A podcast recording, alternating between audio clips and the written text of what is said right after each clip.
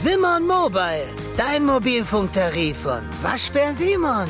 Sim, sim, sim, Simon. Ich merke jetzt, wo ich einfach in dem glücklich bin, was ich tue und mich das einfach ausfüllt, da sind viele Dinge auch gar nicht mehr so wichtig. Weil man muss ja nicht mehr irgendwie sich jetzt mit irgendwas, was man sich jetzt kauft, jetzt wieder davon ablenken oder glücklich machen, auch wenn man in dem, was man tut, glücklich ist. Einfach aussteigen. Der Auswanderer-Podcast.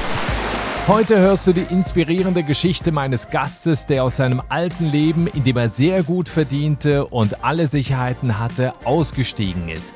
Er hat nicht nur einen kompletten beruflichen Wechsel gemacht, sondern auch Mannheim gegen Mallorca eingetauscht.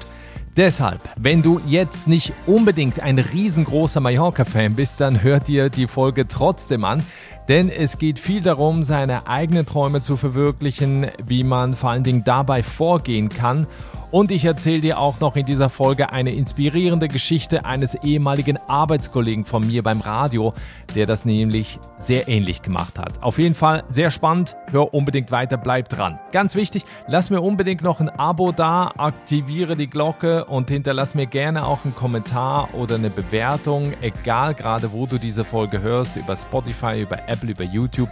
Ich freue mich immer über Feedback. Und wenn du übrigens noch Länderwünsche hast oder selbst hier im Podcast mal dabei sein willst oder mir Auswanderer empfehlen möchtest, dann schreib mir gerne und zwar über die Webseite der Auswandererpodcast.com. Mein Podcast. Heute geht es also zurück auf die beliebteste Urlaubsinsel der Deutschen. Über 30 Prozent der Pauschalreisen in Deutschland haben Mallorca als Ziel.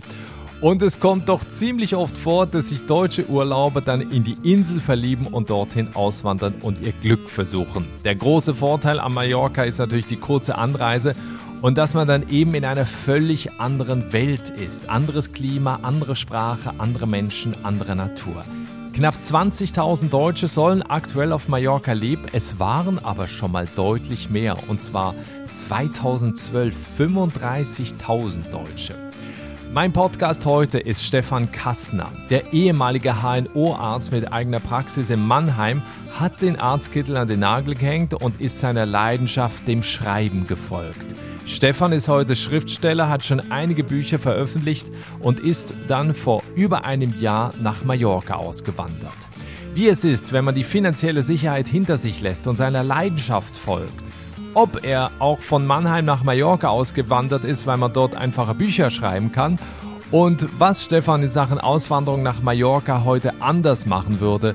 Darüber und über noch viel mehr sprechen wir jetzt. Herzlich willkommen im Podcast. Hallo Stefan. Hallo, vielen Dank für die Einladung. Ja, danke fürs Vorbeikommen. Wie ist denn eigentlich das Wetter gerade auf Mallorca? Tatsächlich nicht so gut. Also wir hatten jetzt, also man muss sagen, wir jammern auf hohem Niveau. Wir hatten jetzt wirklich äh, wochenlang hier die tollste Sonne und, und auch wirklich tagsüber relativ warm und Jetzt seit heute ist es so ein bisschen eingetrübt. Jetzt haben wir es etwas grau und ich glaube, die nächsten zwei Wochen bleibt es auch ein bisschen grau, aber es darf auch mal sein. Was siehst du denn, wenn du bei dir äh, in Palma Nova, das ist südwestlich von Palma, aus dem Fenster schaust? Ja, also ich sehe, ähm, ich sehe im Moment tatsächlich einen etwas wolkenverhangenen äh, Himmel.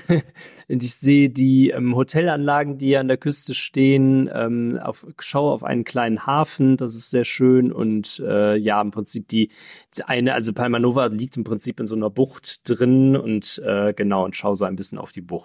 Was ist mit den Party-Peoplen von Magaluf? Sind die noch da? Nein, tatsächlich. Das ist immer, also die Saison endet meistens so, ja, so zu Oktober, November werden dann so, man sieht das immer ganz gut daran, ähm, hier sind so fest montierte ähm, Sonnenschirme, die so mit so Stroh gedeckt sind und die kommen meistens zum November hin raus und dann weiß man eigentlich auch immer, dass die Touristenzeit vorbei ist. Also so November okay. hört's dann auf und dann werden sie meistens so, ich sag mal, wieder implantiert, wenn sie dann so zum, zum Mai hin fahren dann die Trecker und und, äh, hauen die dann wieder rein, da weiß man, es geht wieder los. ja, also wir sprechen gleich noch über die Region und warum mhm. du ausgerechnet da gelandet bist. Ähm, deine Geschichte weckt erstmal bei mir Interesse, nicht unbedingt wegen dem Auswanderungsort, weil eben Mallorca jetzt halt für viele halt so ein großes Auswanderungsziel ist und eben viele Deutsche dahin ziehen, sondern deine Geschichte ist deswegen spannend, weil ja deine Auswanderung und so scheint es mit einem kompletten Wandel in deinem Leben einhergeht. Ich habe das mhm. in der Einleitung kurz gesagt und da werden vielleicht auch viele irgendwie sagen, was? Der Mann war HNO-Arzt, hat in Mannheim ja in der Klinik gearbeitet, hat, ich glaube, du hattest auch eine eigene Praxis und so weiter. Also als Arzt, wo man ja irgendwie denkt, ey, da hast du es doch dann irgendwann geschafft. Da kommt dann irgendwann auch die Kohle rein. Du hast so lange studiert und so lange dafür gearbeitet. Und dann machst du da so ein, so Cut. Ja, die Frage kommt sehr oft. Da ist auch sehr viel, ähm, ich merke auch oft, dass da Unverständnis bei ist. Es ist im Prinzip also ich habe mich irgendwie ähm, oder schon seit einigen oder einige Jahre vorher eigentlich schon gefragt, ähm, was will ich und was mache ich hier? Also man ist ja irgendwann, vielleicht kennen das andere auch, dass man irgendwann steckt man in so einem Hamsterrad drin und man tritt dieses Rad immer und immer wieder an und fragt sich eigentlich, warum man das überhaupt noch dreht. Ja, das war so die Frage, die ich mir gestellt habe, weil natürlich unter objektiven Gesichtspunkten konnte man natürlich sagen, boah, ne, der hatte jetzt sozusagen alles. Aber es hat mich irgendwie, ähm, ja, es hat mich nicht mehr erfüllt und nicht mehr glücklich mhm. gemacht. Also das, das war also so der erste Punkt. Das ist eigentlich schon ein paar Jahre vorher schon gewesen, dass ich gemerkt habe, du musst da irgendwas verändern. Und dann kam, glaube ich, ein Fernlerngang dazu, ne? Wo du, oder generell mal, woher kommt diese Faszination? Du bist heute Schriftsteller. Woher kommt diese Faszination für Schreiben?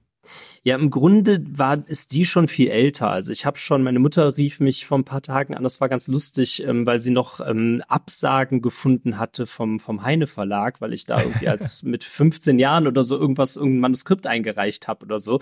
Dann sagte sie noch mal, ja, das stimmt ja wirklich, du hast ja wirklich immer schon so, so früh damit angefangen. Da habe ich gesagt, ja, das ist, also im Grunde war ich schon immer so ein, ich hatte unheimlich viel Fantasie als Kind. Ich habe immer gerne Geschichten erzählt. Ich ähm, und habe eigentlich, sobald ich schreiben konnte, habe ich auch angefangen, Geschichten aufzuschreiben. Ne? Und das war im Grunde immer schon ein Teil von mir.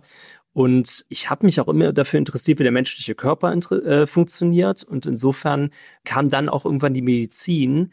Aber so die wirkliche Leidenschaft war eigentlich immer für die Schriftstellerei. Also die ist eigentlich älter. Ne? Und die ist dann so ein bisschen während des Studiums, ja, natürlich so ein bisschen verkümmert, weil in der Medizin ist jetzt ja nicht unbedingt Kreativität gef äh, gefragt. Ne? Ah, nicht?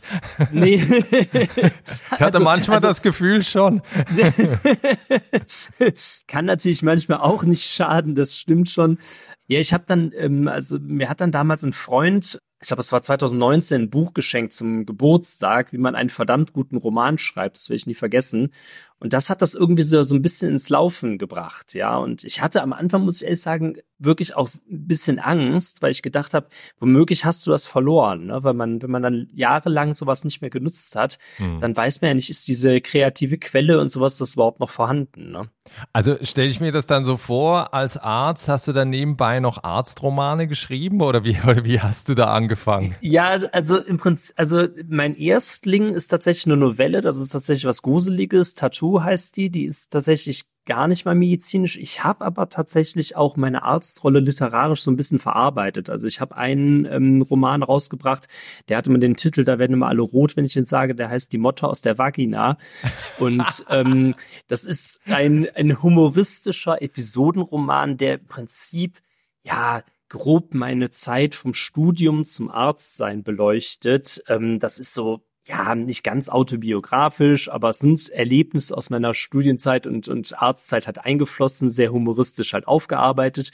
Das ist so ein bisschen die, die, die lustige Auseinandersetzung, sage ich immer. Und ähm, dann ist letztes Jahr im Juni mein Roman Kein Platz für Liebe erschienen.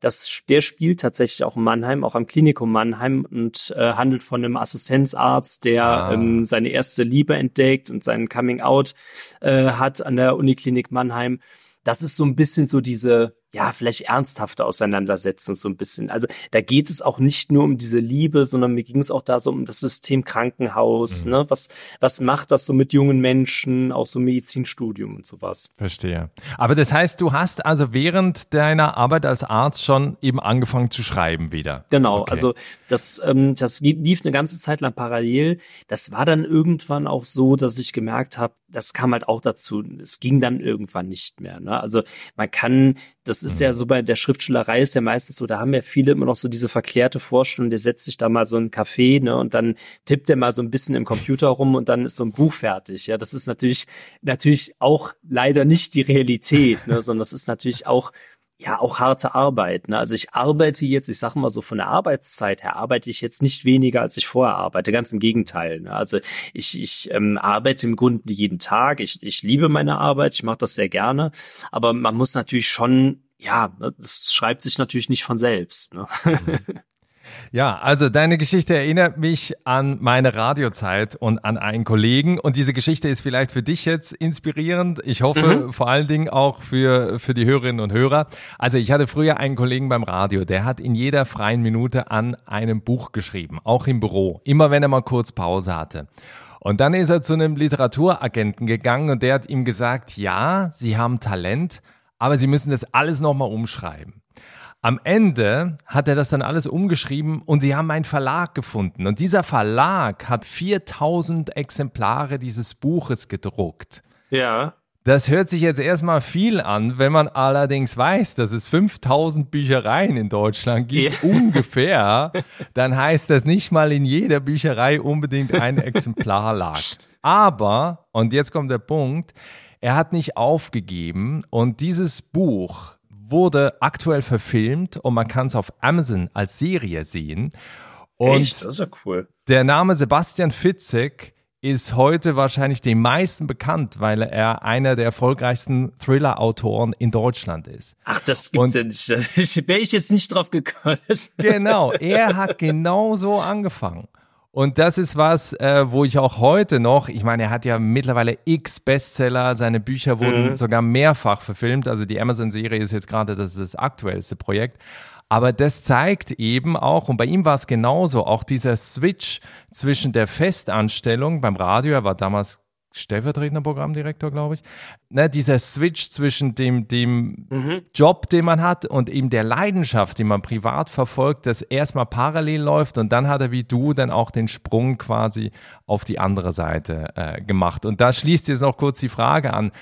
Ab welchem Zeitpunkt hast du dann gesagt, okay, ich werde jetzt von der Schriftstellerei leben? Weil es ist ja ein Risiko. Ne? Es, ist ja, ja es geht ja nicht einfach so steil nach oben, auch bei Sebastian, auch wenn sich das jetzt heute alles anhört, irgendwie so, wow, zack, sofort Erfolg. So war es nicht. Ne? Nee, das ist ja, das ist ja meistens, das ist ja eben so ein Trugschluss, ne? dass die meisten denken, dass, ähm, dass das kommt so von alleine, weil auch, auch Erfolg bedeutet in der Regel sehr viel Arbeiten und vor allen Dingen kontinuierliche Arbeit. Das ist natürlich auch das. Ne? Also selbst, mhm. selbst auch gerade heute, das ist ja auch alles schnelllebiger geworden und selbst wenn man jetzt einen Bestseller schreibt, heißt es ja trotzdem nicht, dass man es damit geschafft hat. Ne? Man muss ja trotzdem kontinuierlich immer nachliefern. Ne? Richtig. Aber ähm, zu der Frage, ja, ich hatte das so ein halbes Jahr, glaube ich, parallel gemacht. Und da habe ich mir damals an mich selbst, also ich vergleiche das immer, für mich ist das so ein bisschen so ein kindlicher Anteil in mir, der so ein bisschen, also ich habe so ein Anteil, den haben natürlich viele Menschen, aber sagen wir jetzt für mich persönlich beim Schreiben, ist das so ein, dieses Kind in mir, was so staunend durch diese Welt läuft und diese Welt auch anders wahrnimmt als jetzt der erwachsene Stefan. Für mich war das so, als wenn dieses Kind in mir so eingeschlafen wäre. Das war, glaube ich, auch meine Angst, die ich hatte, dass das nicht wieder erwacht und als es dann wieder so erwacht ist ähm, und ich gemerkt habe, das geht jetzt nicht mehr beides parallel, habe ich diesem Kind damals einen Brief geschrieben und habe ihm versprochen, dass ich gesagt habe, ich lasse dich jetzt nicht mehr nicht wieder gehen. Also ich sag mal, ich lasse nicht zu, dass das andere wieder Überhand nimmt und ich das jetzt nochmal verliere, weil ich wirklich gedacht habe, wahrscheinlich manche Chancen kriegt man ja auch nur zweimal im Leben und habe gesagt, du wirst das nicht äh, nicht wieder abbrechen und damit war dann die Entscheidung, also stand das für mich fest. Und ähm, was auch dazu kommt, ist, mhm. mir sind andere Dinge inzwischen viel, viel wichtiger. Also sag mal, ich habe ähm, viele Dinge, die ich in meinem alten Leben hatte, sag mal sicherlich äh, eine größere finanzielle Sicherheit, sicherlich auch eine finanziell deutlich bessere Ausstattung und sowas, das ist ganz klar. Aber ähm, das ist, das ist mir nicht mehr so wichtig. Ja, also wenn man sich so ein bisschen auch die Bedürfnisse jetzt runterschraubt und sag ich mal und man auch einfach nicht mehr so viel braucht, ja, weil man im Prinzip in seinem Alltag glücklich ist, dann, dann ähm, ja, wird man natürlich auch einfach bescheidener. Ne? Also das heißt, den Porsche hast du wieder abgegeben. den hatte ich witzigerweise, den hatte ich witzigerweise eh, also das ist eh sowas, da haben die Patienten immer gelacht. Also ich hatte, ähm, ich hatte ganz am Anfang, als ich angefangen habe als Arzt, habe ich mir wirklich so, ein so ein BMW Z4 gekauft. Das war für mich auch Statussymbol, da Geil. war ich so Anfang 30. Dann bin ich schon auf den Fiat 500 umgestiegen und die letzten acht Jahre bin ich nur Fahrrad gefahren. Nein! Ja, Was wirklich, ist das denn für also- ein Arzt? Ja, es ist wirklich, haben die Leute, immer das war mal ganz witzig, die Leute haben dann mit großen, ja, wie sind sie da? Und dann schon gesagt, mit dem Fahrrad, ne? Und, ja, das ist irgendwie, weiß ich nicht, also daran habe ich schon gemerkt, dass ich bei vielen Dingen oder auch mit Urlauben, ich habe immer ganz viele große, tolle Urlaube gemacht, aber es war oft auch nur, um diesem, diesem Alltag zu entfliehen, ja? Und ich merke jetzt, wo ich einfach in dem glücklich bin, was ich tue und mich das einfach ausfüllt, da sind viele Dinge auch gar nicht mehr so wichtig, ja? Also man, weil, weil man muss ja nicht mehr irgendwie sich jetzt mit irgendeinem, ja, mit irgendwas, was man sich jetzt kauft, jetzt wieder davon ablenken oder glücklich machen, ne? wenn man in dem, was man tut, glücklich ist. So, jetzt müssen wir noch ein bisschen über deine Auswanderung reden. Mhm. ähm, aber ich finde das ja gerade ein guter Punkt, weil in meinem Kopf ist so, okay, jetzt Schriftsteller, man hängt den Arztkittel quasi an den Haken, aber man merkt dann in Mannheim, ah, so kreativ fließt es nicht, da gehe ich doch mal lieber woanders hin. Oder wie bist du Ja. jetzt am Ende nach Mallorca gekommen? Ja, das ist ganz lustig gewesen. Also ich habe meine meine Literaturagentin, ähm, die wohnt äh, auf Mallorca, tatsächlich auch im selben Ort. Und ich war dann, ähm, nachdem ich ähm, im Oktober 2020 aufgenommen worden bin, die Agentur, war ich im Mai 2021 für so ein Kennenlernen hier und und auch so ein bisschen, also ma- bietet so Brainstorming-Tage an, wo man dann so ähm, kreativ neue Projekte erarbeitet und habe mich da schon so in den Ort, also die Insel habe ich immer schon geliebt. Ich war auch oft immer mal wieder auf Mallorca. Und ähm, aber das war schon anders, als ich dann hier war. Also ich habe irgendwie gemerkt, dass ich anders angekommen bin. Also für mich ist immer auf Mallorca ist so das Licht und der Himmel. Das ist sowas. Also ich war wirklich auf vielen Orten auf der Welt. Für mich ist das hier absolut einzigartig. Ja, also meine Agentin sagt immer so das zärtliche Licht und das trifft es auch ganz gut. Ja, das hat so eine ganz besondere ähm, Stimmung hier und habe da schon gemerkt, es macht irgendwas mit mir. Und dann ist dieser Gedanke irgendwie immer mehr gereift, ja. Also dann, dann kam irgendwie so eins zum anderen, ja. Ja, die Auswanderung ist noch relativ frisch. Du bist seit über einem Jahr jetzt auf Mallorca. Deswegen auch äh, immer ganz gut, weil man ist ja meistens auch in so einer Phase drin, wo man eher noch in so einer Verliebtphase möglicherweise ist, bevor es dann so in diese Realitätsphase oder manchmal dann auch, wenn man die äh, rosarote Brille ablegt, sieht man dann, wo man wirklich gelandet ist. In welcher Phase bist du jetzt gerade noch und wie war so das Ankommen?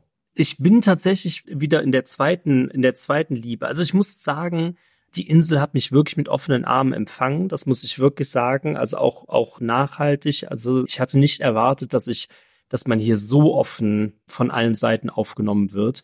Nenn mal ein Beispiel. also die Menschen sind unheimlich offen, unheimlich fröhlich und die wollen mit einem in Kontakt kommen, aber es ist nicht aufdringlich. Also sag mal, es ist zum Beispiel hier in Palma Nova, ähm, das ist ein kleiner Ort, das hat wirklich so was Dörfliches. Also wenn ich jetzt morgens, ich habe einen Hund und ähm, dann geht man ja morgens immer seine Runden und trifft eigentlich auch immer relativ ähnliche Menschen und die grüßen ein. Man wechselt auch so zwei, drei Worte und sowas, aber es hat nicht dieses was ich so am Dorf oftmals so schlimm fand, war dieses, jeder beobachtet, was du tust und urteilt quasi auch direkt darüber. Jetzt, ne, jetzt nach dem Motto, jetzt hat er das und jetzt macht er das oder so. Das ist hier sehr, sehr locker. Ich hatte sofort so, so ein Heimatgefühl und ähm, ich war im Oktober nochmal in Deutschland und ich muss sagen, seit nach dieser, also für drei Wochen und nach dieser zweiten Rückkehr ist das fast nochmal intensiver. Also da war das wirklich, als ich dann nochmal zurückkam, da war das so richtig, wo ich gesagt habe, das ist jetzt wirklich, äh, wirklich zu Hause. Wie sprichst du denn Spanisch? Ja, das ist, ähm, das, das ist tatsächlich sowas, ich lerne, habe wirklich Spanisch komplett neu lernen, äh, lernen müssen, wollte das auch. Ich bin jetzt seit einem Jahr, bin ich jetzt dabei. Gut, jetzt muss man sagen, die viele, bei, bei vielen Deutschen im Kopf ist ja drin, dass Mallorca eh deutschsprachig ist, was ja natürlich sowieso erstmal Quatsch, natürlich Schwachsinn ist. Aber was man auch ähm, nicht unterschätzen darf, ist, wie das hier mit Englisch ist. Also sag mal, es ist längst nicht so, dass Englisch als Sprache hier überall geläufig ist. Also auch selbst nicht bei den jungen Leuten. Man kommt mit Englisch nicht unbedingt, also wenn man sich in, in einheimischen Kreisen bewegen will, kommt man im Spa um Spanisch eigentlich nicht herum. Ne? Und das war mir, ehrlich gesagt, am Anfang, muss ich echt zugeben, das war sowas, was mir nicht ganz so bewusst war. Also das ist so das Einzige, wo ich ähm, im Nachhinein denke, da hätte ich so wenn ich es nochmal machen würde, würde ich früher mit Spanisch anfangen. Und es ist ja noch die, der Unterschied ne, mit, glaube ich, Mallorquin und Spanisch, das ist ja schon genau. nicht selber. Also es ist ja das, das Katalan, was im Prinzip ja auch in, in Barcelona oder in Teilen da gesprochen wird, ne, und auch in Teilen jetzt des, des Landes. Mhm. Ähm, und Katalan ist wirklich, das ist in manchen Begriffen ist das verwandt. Man sieht das immer hier an den Schildern, weil oft sind die Schilder dann auf, äh, also steht es auf Spanisch, Katalan und je nachdem manchmal auch auf Deutsch oder Englisch, je nachdem, wo man ist, drauf, aber meistens Spanisch und Katalan.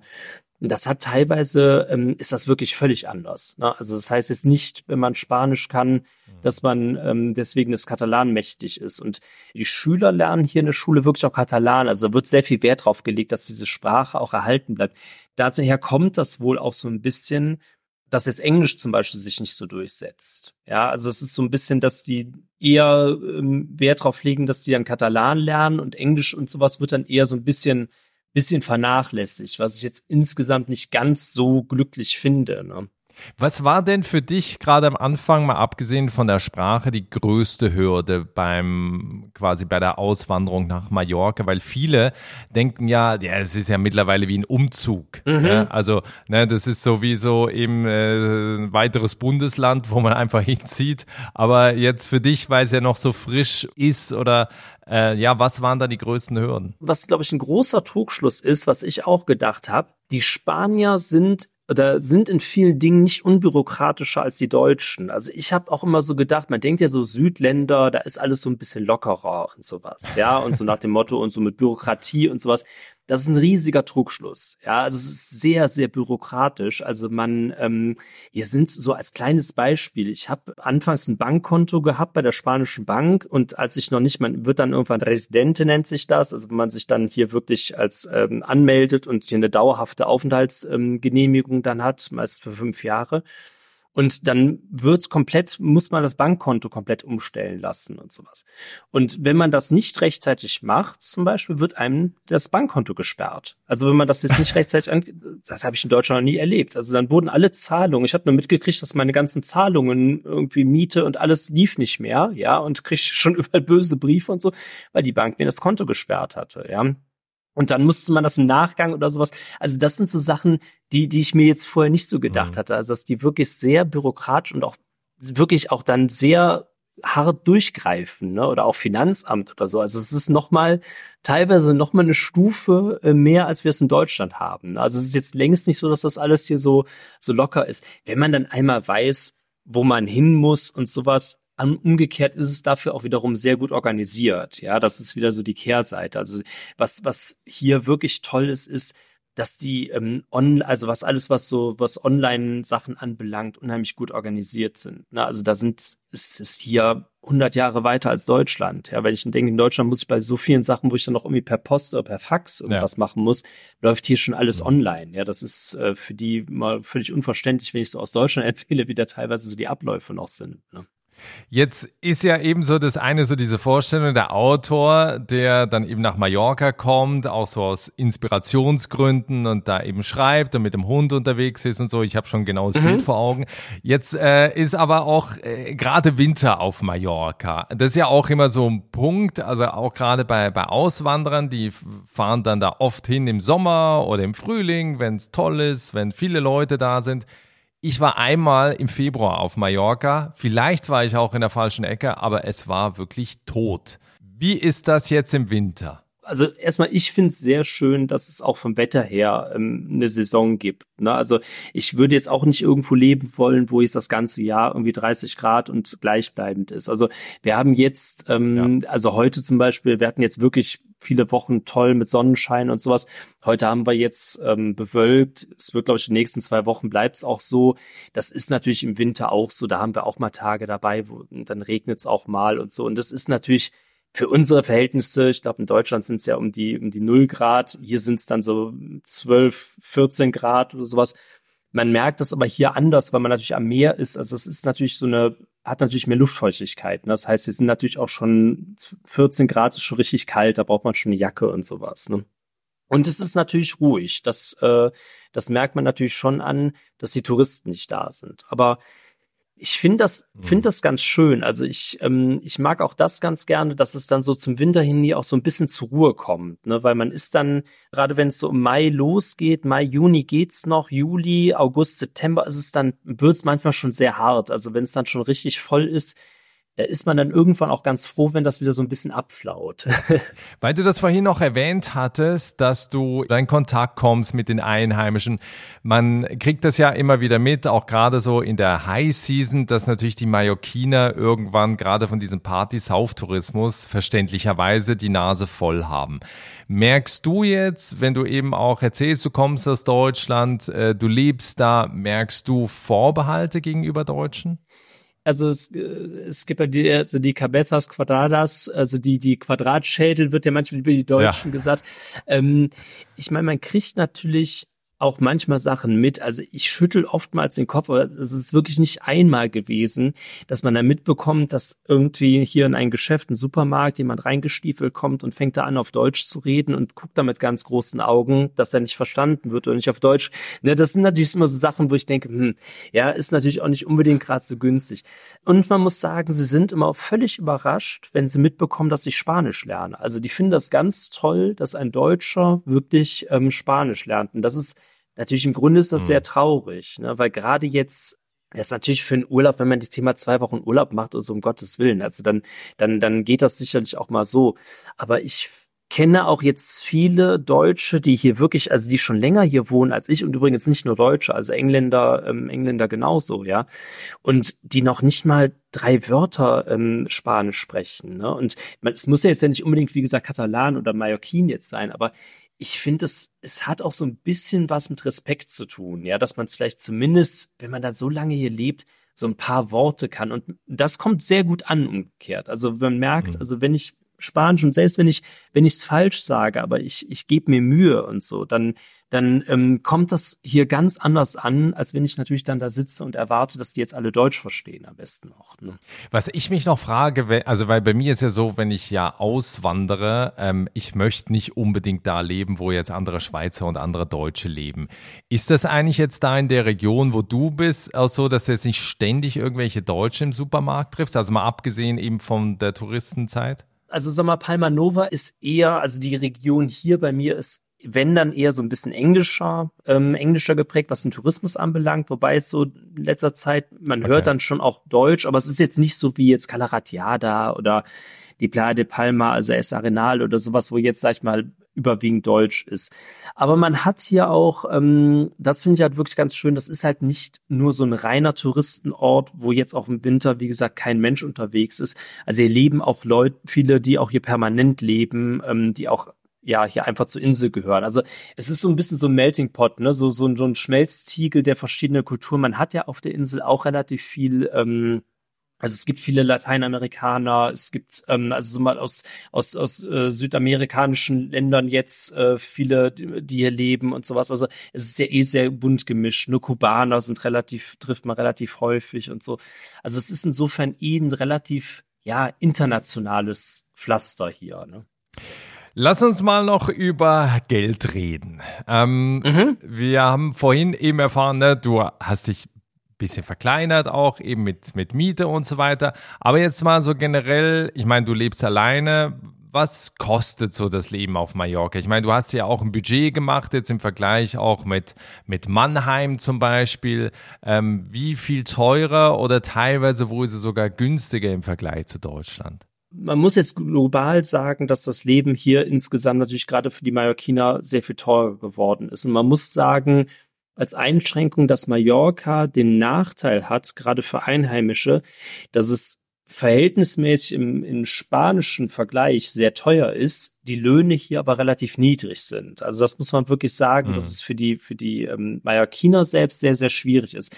Jetzt natürlich als jemand, der jetzt aus, aus Deutschland kommt, ist es natürlich auf dem ersten Blick ähm, von den Lebenshaltungskosten her deutlich günstiger. Also wenn ich denke, was ich hier für eine ähm, für Krankenversicherung und sowas bezahle, das kann ich mit Deutschland nicht vergleichen. Ja, also sag mal, ich habe ähm, rein von den Fixkosten ist es hier deutlich günstiger, als es in, in Deutschland war. Also zum Beispiel Miete auch, ja? Ja, Miete, also Miete kann schon je nachdem, das ist dann schon teilweise vergleichbar. Also sag mal, wenn man jetzt hier im, im Ort und sowas, das ist, ähm, gerade wenn das jetzt die Orte sind, die auch küstennah sind und auch und natürlich Palma auch, also alles, was so um Palma herum ist und so, ist schon nicht günstig, muss man schon sagen. Also es ist schon auch vergleichbar jetzt so mit, mit Deutschland. Ne, wenn man jetzt wieder mehr so ins Inselinnere geht, ein bisschen abgelegener wohnt, dann wird es natürlich deutlich günstiger dann. Ne?